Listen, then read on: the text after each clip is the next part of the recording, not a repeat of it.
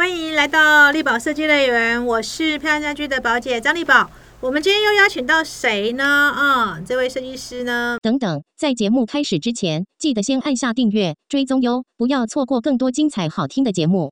哎，也是我们室内设计圈，我觉得挺有趣的啊。他也是从虽然是跨领域，但是他最后呢，呃，当然又回到了室内设计去做研习了。而且呢，是我们室内设计师呢少见的女设计师，其实也不算多了哈。因为我们虽然女设计师多，但也不算多。然后最重要的是呢，诶，她可能是少数呢有到大陆跟大陆年轻设计师 PK 的人是谁呢？哈，是我们李斯设计的翁欣婷，来，欣婷跟大家问候一下。Hello，大家好，宝姐好。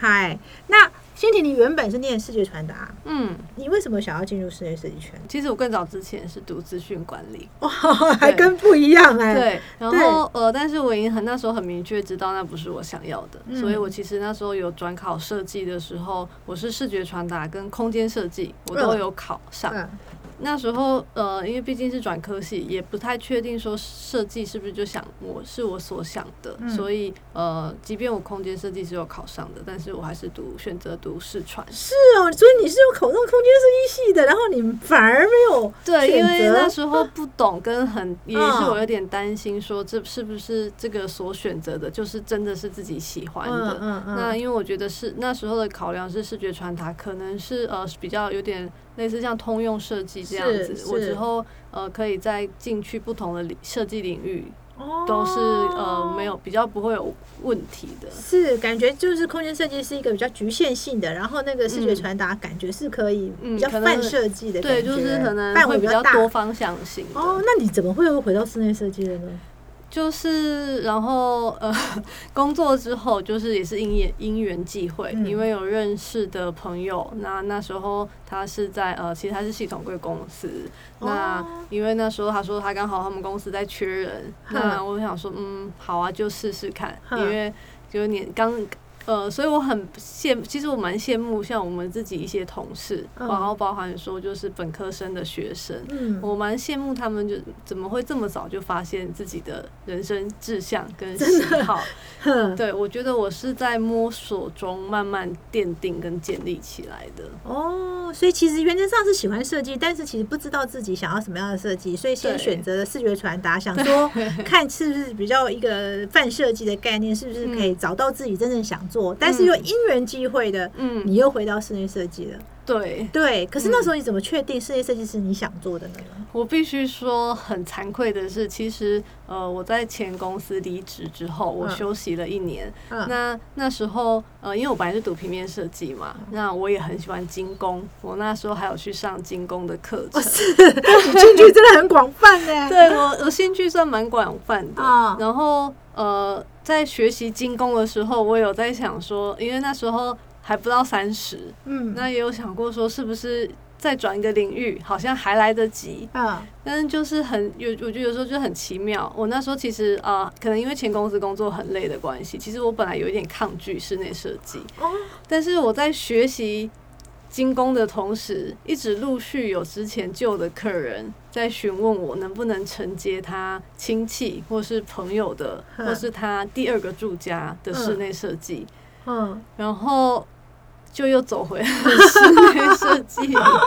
所以就又走回室内设计，可是跟创业还是有点距离耶。那时候怎么会毅然决然决定创业呢？我觉得那时候就是太天真，对，就是呃，可能是因为当当那时的想法就是只是想说哦，因为毕竟在公司会有一些设计被局限，嗯。但是后来才认，我觉得那有时候也是因为对一些他在设计上对你的规范跟保护。对，嗯那当嗯初真的是没有想太多，嗯。那只是想着说，呃，就是是好的客，就是是呃好的关系的客人介绍来的按空间，那也希望呃呃不一定是加入什么公司行号，只是嗯单纯想着说帮他们把他们的第二个家做好，嗯，对，那就这样开始。我就开业了哦。对我就是有点比较天真跟鲁莽一点。很巨呃，你是哦，你是双鱼的，对刚刚我们才知道 哦，嗯所以真的是比较浪漫的一个星座哈。可是真的嗯当经营者之后又不太一样了耶。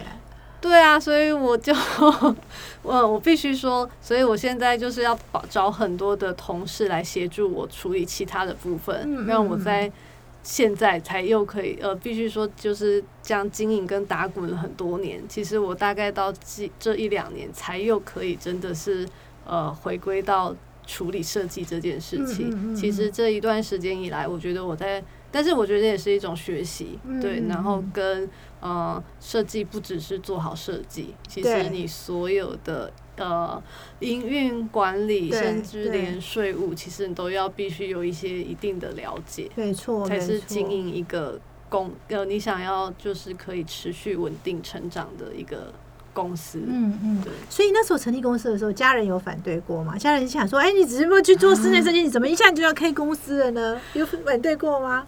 呃，我必须说，就是家人呃，可他们可能我不知道他们心里有没有支持，但是也没有到反对，嗯，可能也是嗯觉得说，就是呃，要试一试，就是挫败了才会 才能学习取得教训这样子吧。嗯嗯嗯。所以可不过还好，因为室内设计的经营成本其实也不算太高，所以你当时嗯。出来做的时候一个人 对。一台电脑，对对对，不过不过必须说，我觉得呃，因为可能我是比较重视生活经验分享的方式去跟客人做呃交流，所以就是我我第一个 office，其实我就是我已经我是有把它整个空间的氛围是让一我我我不是只是一个办公空间，一个长桌。嗯对我那时候的呃我的经营理念就是我想要让人家是知道说设计可以改变你的生活，嗯那进去这个空间它是可以给你。不一样的，跟你就是呃进进去一个很制式的办公空间是不同的感受。嗯嗯对，所以虽然说，当然就是成本还是相对跟很多行业比起来比较低，嗯对，但是的那个空间它是有一点点像，不能说是像修润，但嗯是是我有刻意营造一个空间，是要让客人觉得说居家生活、办公空间也是可以提升你的嗯嗯嗯就是嗯生活美学这样子。所以你一三年自己成立公司的时候，你就自己把办公室也当做修润一样的一个一个做法。对对对，哦，可是那时候你你你自己有想过你想经营一家什么样的设计公司吗？还是其实那时候也是边走边看？就是很天真，对，就是想说，呃，很纯粹的想要分享，嗯。然后一开始就已经想好说，哦，嗯。我也没有办法承接很多的案件，嗯，对，所以就是范围内这样。你你那时候预期嗯自己一年会接多少案件？哎，我真的没有算哎，但我就是算说我的能力所及，对、嗯我不会就是如果我觉得我现在已经案件，呃。呃，已经把我的工作时间都已经填满了，我我比较不会因为就是呃又一个案件来就马上答应人家，对我、嗯呃可能 然后跟我个性也比较会拖有关系吧，对嗯我那我从一刚开始就会很明确跟客人说，呃而且我也不喜欢那种先答应人家，然后让人家落空的感觉，所以我会嗯很明确跟他说，哦，要等我，好，我动作比较 慢一点。很慢。所以你到什么时候才开始正式找员工啊？你这样一三年创的话，嗯，我记得是大概两年左右吧，哦，两年一五哎年了耶，一年一五年哦，两哈年，呃，一年一年半两年左右。，而且其实你那时候念视觉传达跟这个业界，我记得也没什么关系，好像是因为参加我们家比赛开始的，是吗？对，就是这个部分，我就是要一直我呃，我一直很就是感恩在心，就是呃。呃，当初因为呃，我不就我就不是读空间设计的，嗯所以我对同业的资讯真的呃比较少。你会比较封闭一点哈？不是封闭，是没有，是没有，哦 是没有，对，那个状况是不一样的，啊是没有哦，。是没有，对都不知道别人在干嘛。对对对，不过我也是，因为我从以前的个性就是那种比较呃边缘人，嗯然后我就是活在自己的世界里面，所以嗯我也没有觉得不妥。嗯但是应该是说，但是走出去之后才发现，哦，原来就是这些交流是可以就是刺激跟激荡的。嗯对，那那时候因缘机会是说，就是呃，因为我那个票局有一个那个新秀奖，那时候还，那时候还是叫新秀奖嘛。现在叫金迪奖。对对对，然后就很厚颜无耻的就投 投比赛，对，然后就很幸运，那时候是呃好像是有佳作，还是呃一个是铜奖，对，好像是那个猫，就是白猫散步嘛。呃，第一个案子是一个住家，然后哦第二个比较好的作品，哎、好比较好的名名次是就是咖啡厅，哦，那个咖啡厅蓝色的嘛，有点像那个蓝色的咖啡厅，非常的对。那时候我有评过，嗯大家都觉得它的那时候还一度以为它不在台湾呢。啊。对，很有那个氛围。就是它本身它的呃位置条件是很好的啦，对。那我们嗯做了大开窗之后，可以把外面的就是绿意引进室内，所以就会让人家觉得好像室内的在室内的感觉好像有点不太像在台湾，嗯对。嗯，所以那时候就是因为参加比赛，让你可以就是接触到同业，对吧？对我还印象很深刻，我第一次参加那个票局的那个嗯。颁奖典礼，嗯，我还去请呃，当然是我一位好朋友，我还去请他帮我化了全妆，很 我非常慎慎重的在参加这个活动，因为我觉得哈。哈哦，这是我第一次看到这么多就是同一个产业的，然啊。后新秀奖又是比较年轻的设计师嘛，，而且那时候应该是成品颁奖吧，那时候。对对对对对，那个场地又感觉特别的对对对慎，重，那个 B one，对对 B one 嘛，那个阶梯嘛，特别的对，慎重就是很大。仪。式感非哎常浓厚。哇，所以那次嗯。让你知道说，哇，原来这个产业这么多跟你一起在做设计的人，对，就哦。是因为应该是说，可能一些老师，嗯。你呃多少会去听演讲，嗯。跟就是前辈的分享，嗯。但是跟接触到年纪相仿的设计师，那是那真的是我的第一次。嗯嗯嗯，哇，好有趣哦。对，你有因为这样认识了很多朋友吗？我真的很有好奇。欸我常在想，我们办嗯这个活动到底对设计师的意义是什么？我觉得我必须说，如果对我个人来讲，我觉得是意义很很沉重。嗯，对，嗯就是我觉得应该是说，真的，你多听不同人，因为我觉得每个人的思思路都是非常的独特的。那你听了之后，不一定可能对你会有马上是呃及时的或是立即的呃，可能算是意不管说是呃意见交流或者嗯是一些。帮助可我觉得可能不用想这么多，嗯但是每个人的不同的思思维方式，嗯然后嗯甚至呃，不管是做设计的方式，那还有我们现在是因为是一个企业嘛，你会有一些管理的方式。嗯那我让我觉得听到不同人的分享，其实都会呃，对我对我来说啦，我觉得都会在我脑海中就是呃烙下记忆。嗯那未来如果有类似的状况，然后我也会评估，呃呃，不一定所有方法都适合我，但是你也会知道说，哦，原来除了我想到的这些方法之外，是嗯还有其他的可行性的。嗯，对所以其实看起来，呃，这样的一个新秀交流对你来说还是蛮多帮助的哈。我觉得对我来说是真的嗯非常大的帮助。所以你后来才会大胆的答应的新那个中嗯国设计星吗？我对这一段很好奇。你看，你从你前面完全的、嗯完全的就是跟这个产业没什么连接，然后到新秀奖，然后呃那开始设计师设计产业，然后你怎么会这么大胆的，而且还一个人跑去大陆、哎，那我就是怎么样的要？再讲，因为我就是不知道那个场面这么盛大。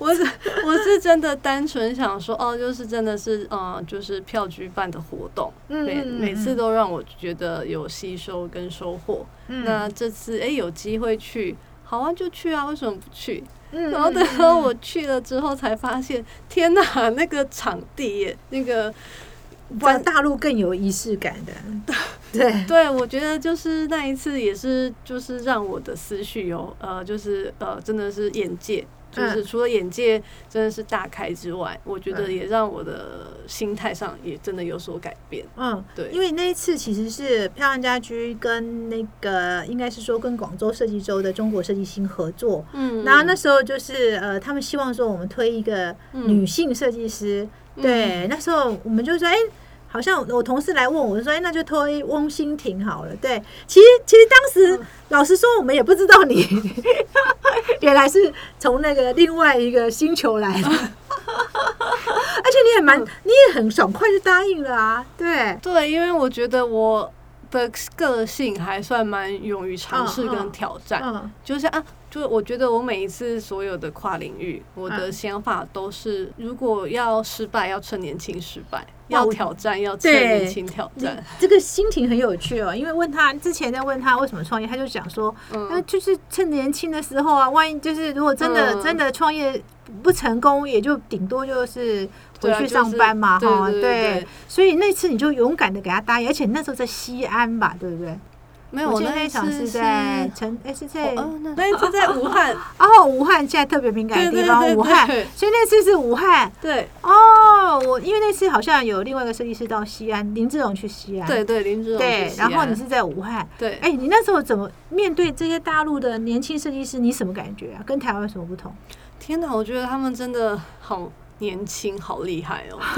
我我真心真心觉得，你也很年轻啊。我本来觉得我很年轻，好，那时候应该二十几吧？没有，那时候已经也是三十出，哦，三十出。对，然后嗯我一直觉得，哎、三十出我好年轻哦哈。我去了之后，大家都二十几岁，对，那一次好像冲击也蛮大的。对。我那一次冲击真的很大。你觉得那一次去跟大陆年轻设计师，你看跟跟你应该说年龄不至于差很多人，这都算年轻设计师初创业的设计师。你嗯，觉得你得到你最大的收获是什么？你觉得我们跟他有什么不同啊？你最大的收获是什么呢？其其实我觉得。以以我那个时间点去，我那时候的心态，我觉得我并没有跟他们落差很大。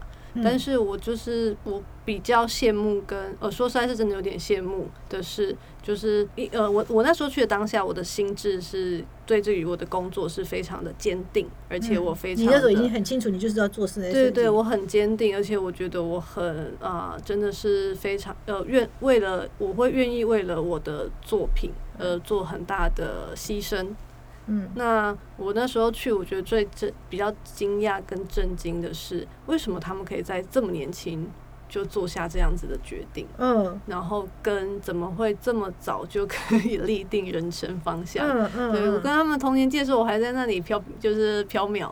为什么？他们可以在可能二十，真的是二，甚至有的，我记得有一位一九九一，九一的九零后的欸，对，九零后的，那哈，怎么可以在这么早的年纪就这么坚定？嗯我觉得这是，然后然后就会你就会自我反省啦，就是嗯他这么这么早年这么年轻就做这么坚定，而且这么就是持续，嗯那我更不能松懈。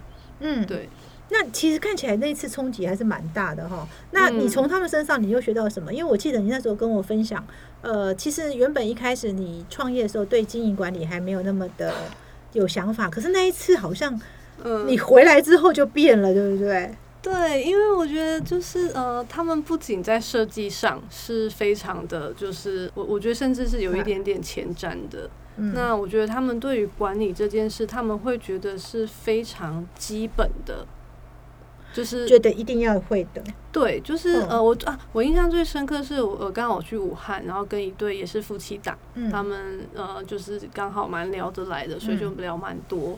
那我记得他们夫妻，然后另外加三个员工，嗯所以就是五五，个人而已，对五个人的嗯公司。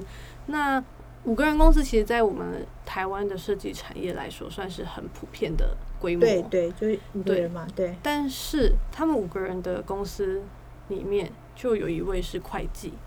哦不，呃，我们当然会，我们通常会是，如果夫妻档会有一位是会计，嗯，对，嗯。但是很少是五个人的规模，你会特别请一位会计嗯对，嗯，而且那哦那一对夫妻就是就是一九九零的，九零后的，对，九零后的，对吴小鱼，我嗯跟他都现在偶尔还会有联系，嗯嗯，就是所以我觉得很佩服的是，就是为什么他们会观念这么健全。哦，对就是他们在就是呃，因为我觉得设计跟管理必须要说，一个就是非常理理性性脑，一个是感性脑。对对，那他们是可以同时并存的。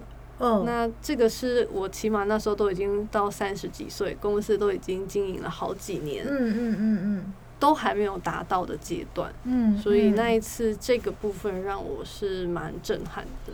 哦，所以你就发现，哎，五个人公司就有财务了哈。嗯，然后呢，好像分工也有了。我记得那时候你还跟我分享，对对，他们也有，他们分分工也做的非常的，就是呃，职职责的分配是非常的清楚的。嗯嗯嗯，那时候我记得那时候我记得欣婷回来有跟我分享说，哎、他们即便只有五个人，好像谁该负责软装，谁该应该是说五个人公司当然要做的事情是蛮多的嘛，嗯因为人力少，但是他好像都很明确的有一个主轴，譬如说谁做嗯软装，以以以我那时候的我自身的公司规模来说，呃，五个五个人里面可能会呃一位是公务，其实其他几位都是设计师。嗯对。呃，可能当然有设计师或设计助理，对，但是呃，可能不像他们的职责分工会这么清楚。嗯嗯，那嗯甚至呃有另外一位就是大陆的呃也也是很优秀的设计师，他们公司规模当然大一点啦。那他就是连像是呃广告、行销、文案、平面都有。都有哎、对，哦那当当然它的规模再大一点，但是呃因为时间有点久，不记得确切的人数，可是嗯可能也是也许是十几人。你说也不是说到那种台湾有时候十几个人都不见得有这样的编制、是哦，是是所以那一次我就觉得呃，然后然后还有前提是他们的作品都非常优秀，哦，他不会让你你觉得说就是个模具套出来的，对。嗯。那我是我我就会很冲击的是，嗯、因为如以前啊，如果在逃避自自己在逃避这个问题的时候，都会想说啊，那因为他们的设计可能比较简单，啊，对，对然后一定会说啊，因为他们的这个可能是有模模组组化化，的对对对对对对对，对，然后啊那是很冲击的说，天哪，就是这么已经这么优秀的设计师了，他们还对于这个就是经营跟管理的部分这么有概念，概念，对。嗯，而且好像很多设计师都有认为说，每次我在跟大陆讲分工的时候，他们嗯。第一个、那么人多啊，好像嗯每个人第一个直觉都是这样，哈对对对，哇，是难怪。这个这个我也要讲一下，就是最近我在采访很多大陆的设计师，我特别有感触，我就觉得奇怪了，为什么同样是设计师啊，哈，嗯真的就是为什么他们经特别会讲经营管理，真的是非常讲的非常清楚，而且他的逻辑是很清楚自己要做什么事情。嗯那后来我就跟我的指导教授讨论了一下，哈，我我指导教授讲了一个理由，讲了一个原因，我觉得蛮好。他说这叫嗯基因。好，那为什么叫基因呢？那个基因不是大家讲什么狼性这些，不是哈，嗯而是在讲说，因为他们过去在。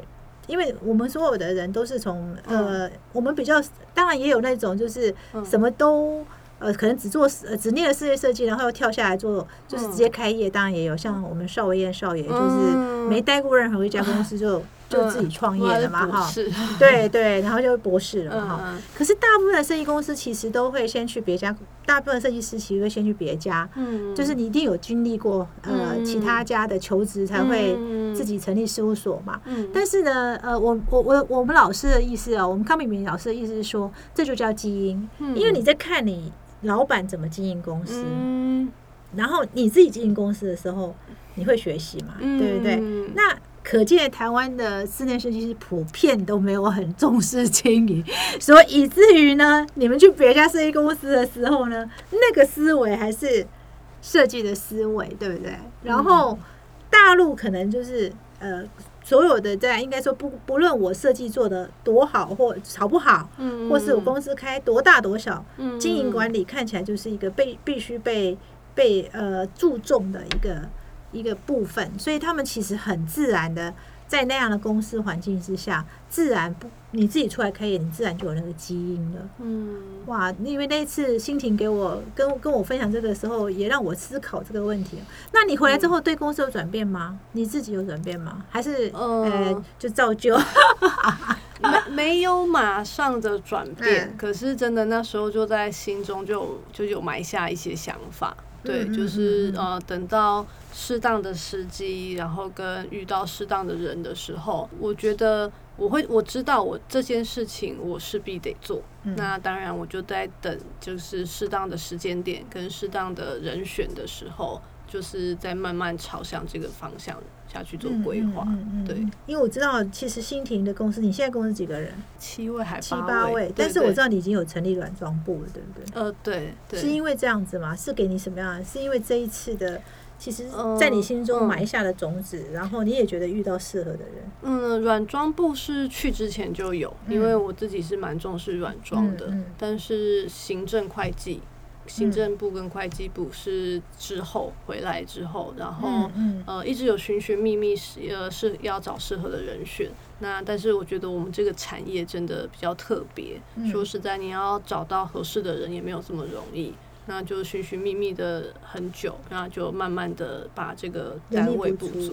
对，OK，哦，嗯。因为这也是我觉得台湾室内设计的问题，好像所有学设计的人，就是我常常也跟学校老师们在讲，就是，嗯哎、为什么呃，因为有的人真的老实说，就像心情讲，也不是一读了这个科系就知道自己真的想想做设计，嗯很多都是。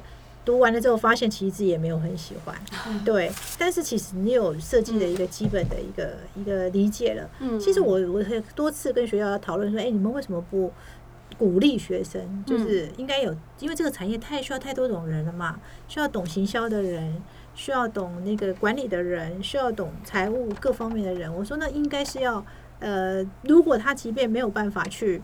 呃，是他不想做室内设计，他其实还是可以在这个产业发展。嗯，对，这也是我觉得这个产业问题，嗯是不是因为这样也促使你后来又去念了那个中原呢？我觉得是，呃，当你接触的案件越多，然后还有就是呃，也很幸运的就是我们这几年的就是持续都有一些不错的客户，嗯嗯嗯然后跟案件的量体有慢慢的变增增加，我觉得就会相对我会越来越觉得自己的不足，嗯，对，所以会比较就是。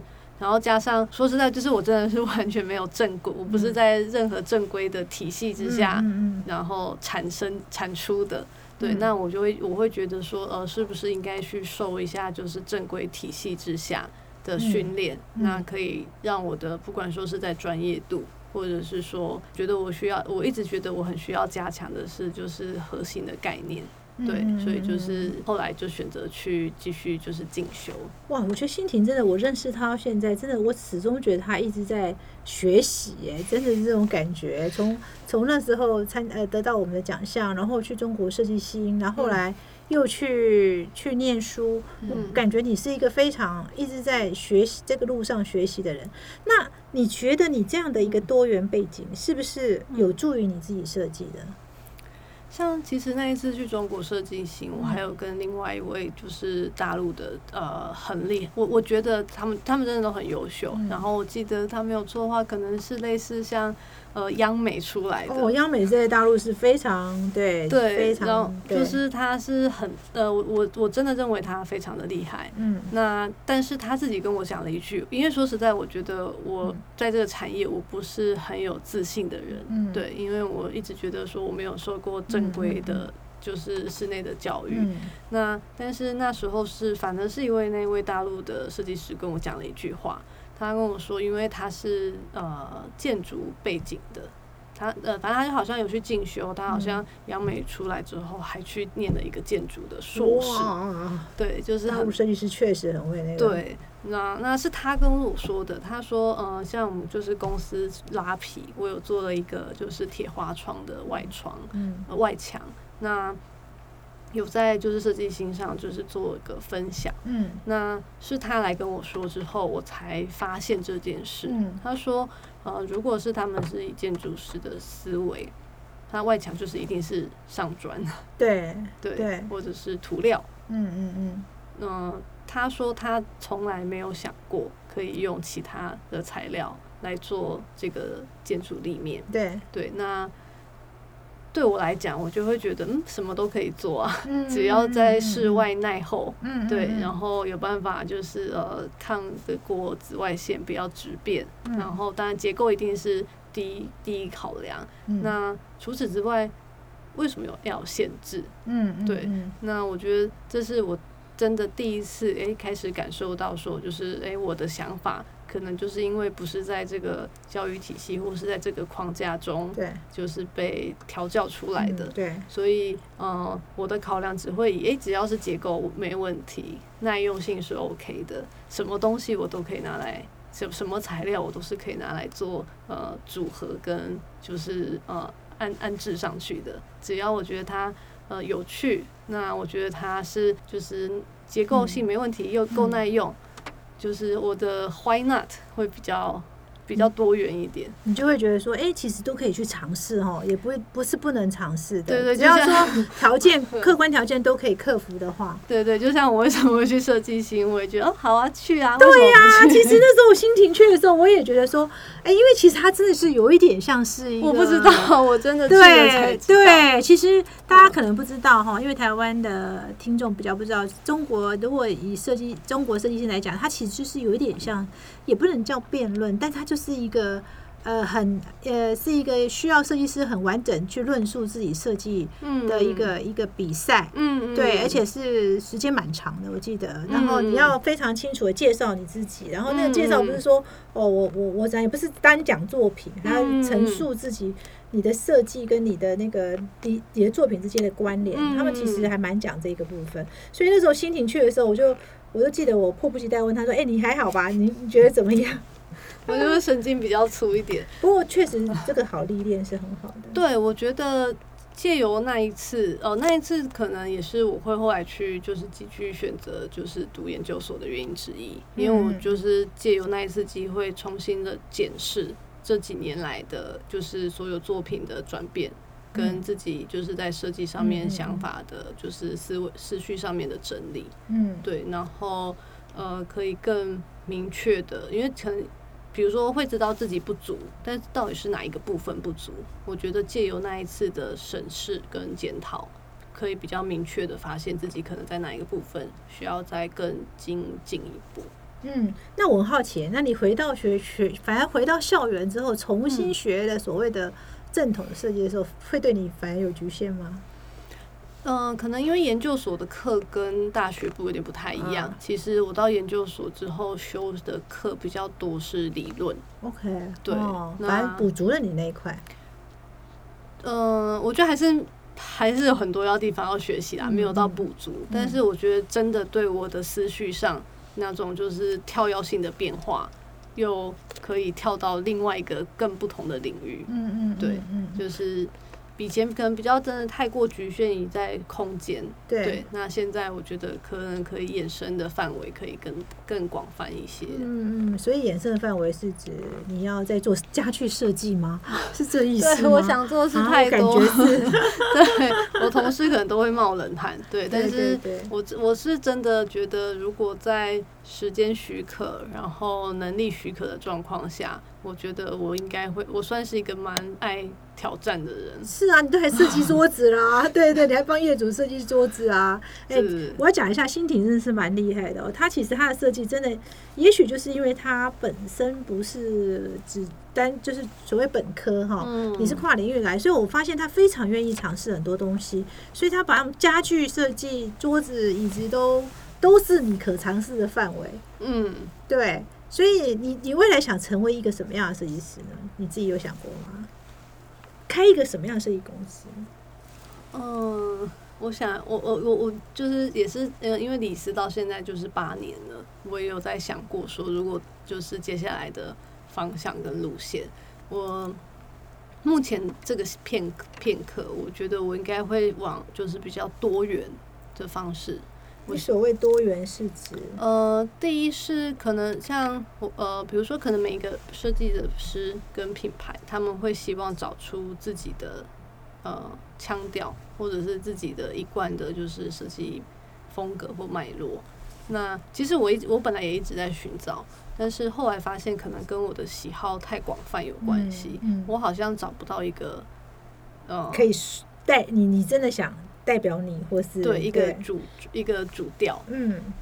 那我干脆不要做主调 好了，我就是呃，还有就是可能也有观察过，就是跟如果说跟业内朋友在分享的时候，就是我觉得我的作品没有到说就是人家看会知道这个是李斯，嗯，可是当他们讲说哦这是李斯的，他们的反应说哦对啊对啊，难怪就是不知道要讲是哪一家的，哦原来是李斯的，对。那我觉得如果我做不出一个自己的主调，那但是所以这样那也代表我身上是没有框架的。对，我什么都可以做，什么都可以尝试，嗯嗯就是什么都不奇怪。嗯对，就是只要嗯、对我来说，就是对呃，我我认为这作品是我有用心花时间的，然后对业主来说他是满意的，而且这个作品是独一无二的，嗯。就是可能好跟不好，就是是比较主观的定位。嗯。对，但是也有可能是因为想逃避责任，所以我觉得就是呃，也许我的风格就是没有风格，嗯，对，但是这是现阶段，也许因为我就是个想法很容易转换的人，对对对，可能 等一下明天你就会跟我讲不一样的事我可情，能保险这段卡掉，想法改变了。想法改变了，我不走多元路线了，我开始找我自己的腔调，有可能哦。对对对，不过这也是心婷很可爱的地方哈。她其实真的就是呃，虽然她很客气的一直在讲说，其实即便是呃自己一开始做室内设计都还不敢确定嗯自己是不是想走这条路，到现在觉得很笃定走这条路哈。然后而且还要从多元的发展哈，我觉得这也是一个。呃，不容易哈，就是我想这也是他没有框架的地方了哈，可能也愿意跟去做更多的尝试哈。不过我也觉得，嗯，因为我前一阵子在采访的时候，我常讲说，哎、设计公司五年以下在拼生存嘛，嗯然后嗯，六年到十年是呃就是要拼成名嘛，就是你可能在大众或者是在产业要有名嘛，那看样子你嗯做到了哈。这样下下一个阶段，产业你蛮有名的啦，然后你的大众也还可以，还不错了吧哈，你名声也有一定的品牌。但但我觉得我有摆脱一件事，是因为摆脱什么？我是一个自我感觉极度良好的人。我觉得我可以摆我呃，我必须要说，在年轻一点的时候，我也想要成名，嗯可是我现在可以蛮做自己的。我嗯觉得我只要这对得起我自己对设计投入，呃，有我对的良心，然后对得起客人，然后嗯、呃可以让同事可以是呃认为这个作品是大家是愿意说啊，对，这是我参与的，我觉得这样我就够了。哦，对，但是我这边讲的成名，大家也不用看成色，就是说等于嗯是在大众品牌，等于是在品牌上可能要是还是有一些声量哈。那接下来下一个阶段，十一到二十年之间，就是不断的在整定位了，因为你的定位随时都会改。好，然后然后到二十年过后，可能就是你就是要讲传承的嘛，就要讲品牌延续再造，但你们离这个时间还很远哈。嗯那呃，不过也是因为我想，也是因为呃，心婷其实就是一个没有框架的人，所以他愿意接受呃很多的挑战，然后很多的呃，你看生活设计星，他也就跑去了哈，然后才发现哎，奇怪了，对高手如云，而且大家的思维果然又不一样了，而且最重要，我觉得你参加完之后，也带给你重新的思维，包含在经营嗯管理上，然后也就再重新回去学校学习哈。嗯那重新就是呃，在希望能够呃，在没有说呃，就算找不到主腔调，我也可以找找透过一个多元的发展来发展自己的设计哈。最重要就是不被光线住嘛好。那我们谢谢欣婷今天来到现场来跟我们分享这一些，谢谢欣婷。谢谢小姐。